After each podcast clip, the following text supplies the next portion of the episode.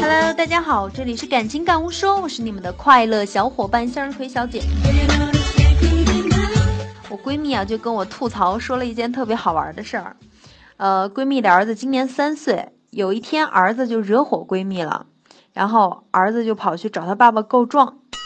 正好呢，那一会儿这个爸爸上厕所，孩子怎么找也没找着，就跑去问妈妈，妈妈也不理他。最后这孩子声音巨大的说：“你老公去哪里了？我估计他不要你了，肯定去超市买另一个老婆了。”真的是童言无忌啊，童言无忌啊，特别有意思啊！你们还记得小时候自己的故事吗？很多故事都是后来我爸说给我听的。我印象里，小时候我总是偷拿家里的钱，每次我偷完了都不敢花，先藏起来，因为我要先试试看我能不能扛得住那顿打。后来我上初中那会儿，QQ 特别流行。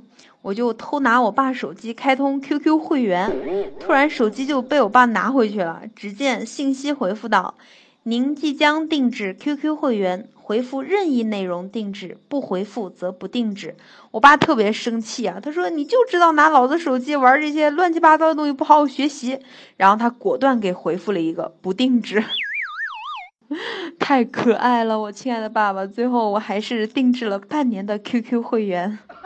亲爱的们，你们看过蜡笔小新吗？我以前学小新啊，可像了。我给大家模仿一个：妈妈妈妈，我是小新。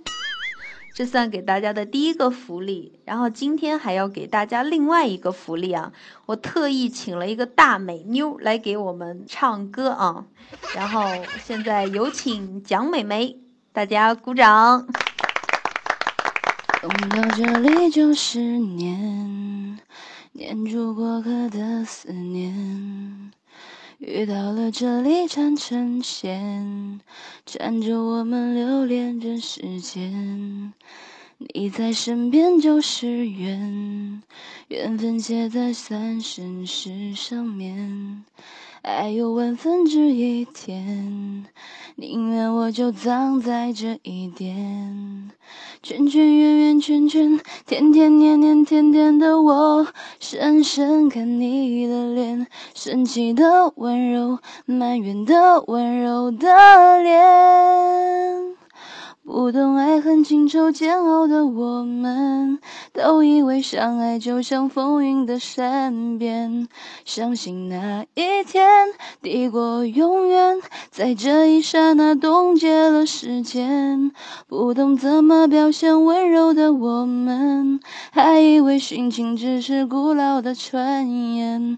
你走的有多痛，痛有多浓？当梦被埋在江南烟雨中。心碎了才懂。